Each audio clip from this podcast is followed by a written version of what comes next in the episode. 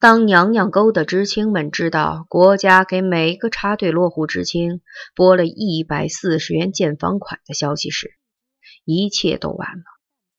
现在这笔钱已经变成了两吨化肥、一百张铸铁梨花和两千多斤牲口饲料。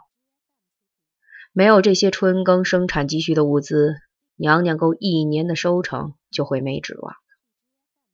宣红红力逼着钟伟光出面把钱要回来。钟伟光，你可以把自己点给做饭女人，为自己找下一个窝。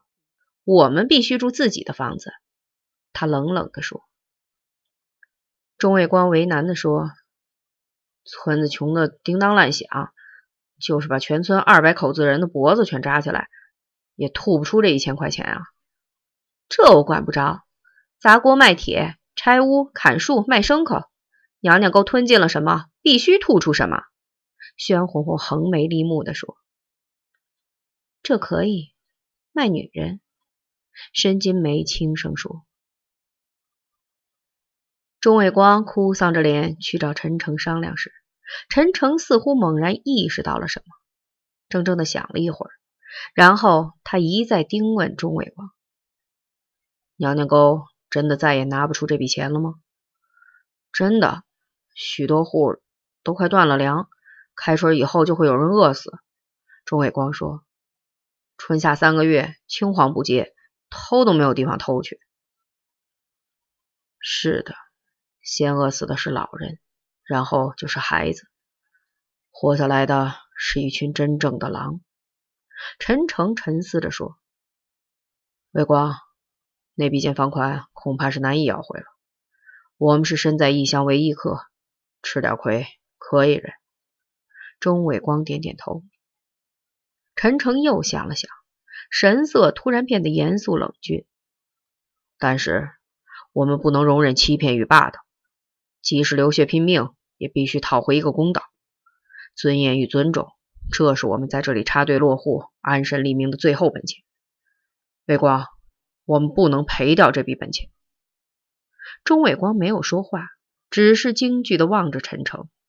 他知道陈诚说得出做得到，为了出一时之气，他会杀人。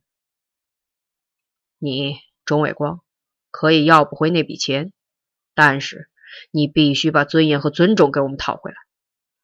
怎么讨啊？你去告诉南奎元，他必须去县城自首。然后是蹲大狱，他的罪名是私吞知青建房款，殴打并强奸知识青年。强奸？他强奸了谁？你？陈诚死死地盯着钟伟光的眼睛，目光阴毒而又凶狠。你钟伟光与做饭女人调情通奸，因此而给其他同学带来灾难，甚至险遭强奸。你难道不应该承担些什么吗？陈诚愤愤地叫喊着。记住，钟伟光，你一个北京的知识青年，遭到了南奎元的击奸。你曾经试图反抗，但是受到威胁和野蛮殴打，你的身上伤痕累累，这就是铁证。说完这些话，他低下头，神情变得忧郁迷茫。后来，他歉疚地拍了拍朋友的肩膀。转过身去，目光久久地凝望着远处荒凉的田野和山岗。春天快到了，荒坡上已经有了些微微的绿意，地气袅袅上升，悬浮摇曳，像是原野中精灵在婆娑起舞。狼去了，活下来的是孩子和老人，还有这一沟的漂亮女人。陈诚说：“据说。”钟伟光在那天曾经找过申金梅，似乎有什么话要说。不过他后来只说了几句令人摸不着头脑的话。他说：“福春妈家里断粮了，几个孩子饿得起不了炕。”福春妈是谁？申金梅问。做饭女人。你想从我们灶上周济给她一些粮食？不，我是说。过去都是奎元给他们想办法，总能熬挺过去。以后，钟伟光的脸涨得通红，嗫嚅着，想解释和争辩什么，但是终于没有说出来。以后该挨饿了还得挨饿，该饿死的却能够活下来。申金梅淡淡的说：“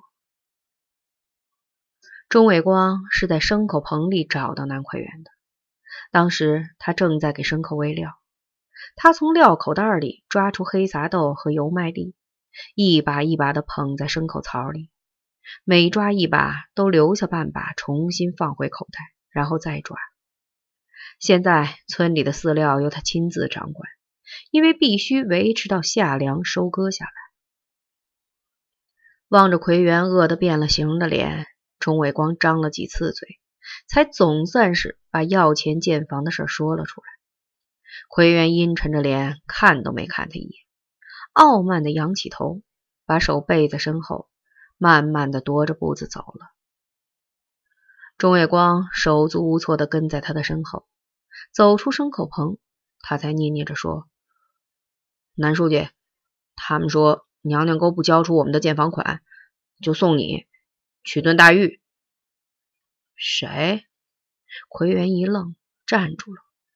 他缓缓的转过身，眯起眼睛盯着钟伟光，然后不阴不阳的点了点头。这时，阳光斜射在他的脸上，那对金黄色的眼睛变成了青灰色。目光阴冷而又自信，勃勃有生气，像一头任重的头狼。